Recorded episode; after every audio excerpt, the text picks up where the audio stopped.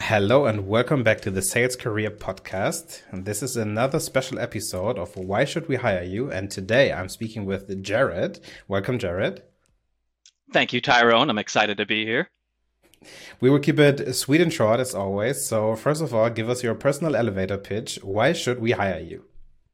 Yeah, uh, I love that question. Um, I have a track record of success in enabling behaviors that positively impact OKRs and KPIs.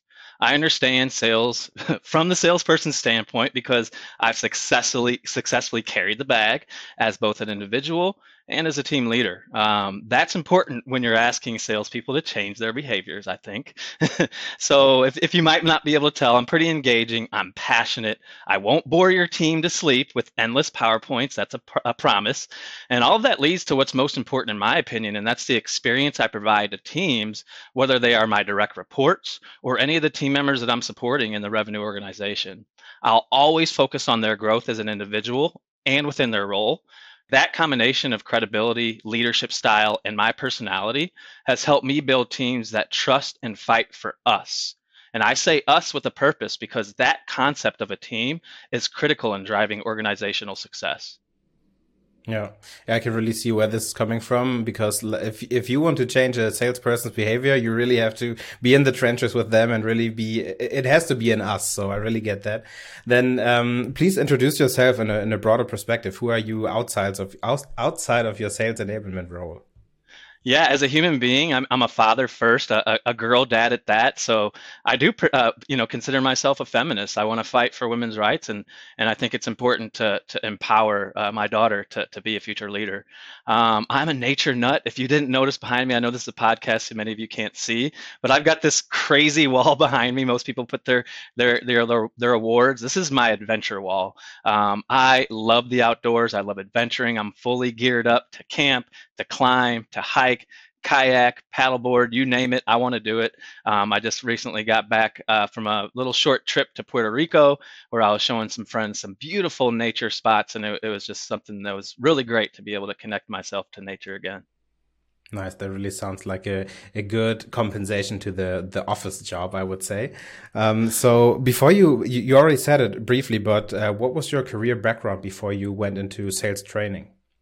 Yeah, I, I, started off in sales. I worked at a retail store where I was kind of like the on-the-job trainer for our new people. Um, I, I, I, hired some, well, I should say, I trained somebody that really connected me to my my ability to train by by uh, sharing an opportunity with me. And from there, I just took that career forward in in developing sales training into more broad um, revenue organization approach and, and revenue enablement. Yeah, and speaking about revenue enablement, when I look at your like track record, right, you've been in like sales training and sales enablement for like 10 years or something. Can you give like a prediction for sales enablement, revenue enablement for the next coming one or two years? What would be something that you would be focused on in a new role? Yeah, I think one thing that I was really trying to focus on in my my most recent position was how do we create these real TikTok like learning experiences? Quick hit powerful, engaging, and, and, and dynamic ways that we can go get straight to the point they actually keep people tuned in and want to watch and most importantly leads to success and, and, impacts on those okrs that we're trying to accomplish. I think that's going to be a huge focus on how do we really take our learning to the next levels. Uh, i understand that you know we, we've got the i forgot the actual technical term but we went from powerpoints to those rise style, style learning experiences that are quick flows but it still uh, requires the learner to read everything. Many people learn from reading but a lot of people learn from those visuals and hearing it at the same time. And I think if we can adapt our learning creations to that, it's really going to help empower the learner to, to be more successful. Yeah, I can really imagine something like uh, a TikTok for for revenue enablement. That would be like you have to be very much to the point and like have a three seconds hook so people are, are hooked and, and watch what you have to tell them to actually get better at their job. So I really like that approach. Um, so what are you looking for now in a, in a new role? Which type of companies, big, big, small, startup, grown ups? What what are you looking for? I, am pretty flexible. I, have been with your most uh, established companies like Home Depot um, that are pretty pretty global, pretty large, um, down to startups that really didn't have anybody in, in many different roles. Um, and so I'm fully comfortable in either one of those. What's important to me is that I I'm there to help that organization accomplish their goals and I have the opportunity to impact. So whether I'm building an organization from scratch um, in, the in the revenue organization, or if I'm just taking over a team that that really wants to turn those pages and find ways to be more successful, I'll be happy and comfortable. Cool, I like that. Then last question before we we uh, pause the record. Uh, you said already that you are out outgoing person and like you, you like to go uh, to the to hiking and stuff like that. So what is a fun fact besides that about yourself?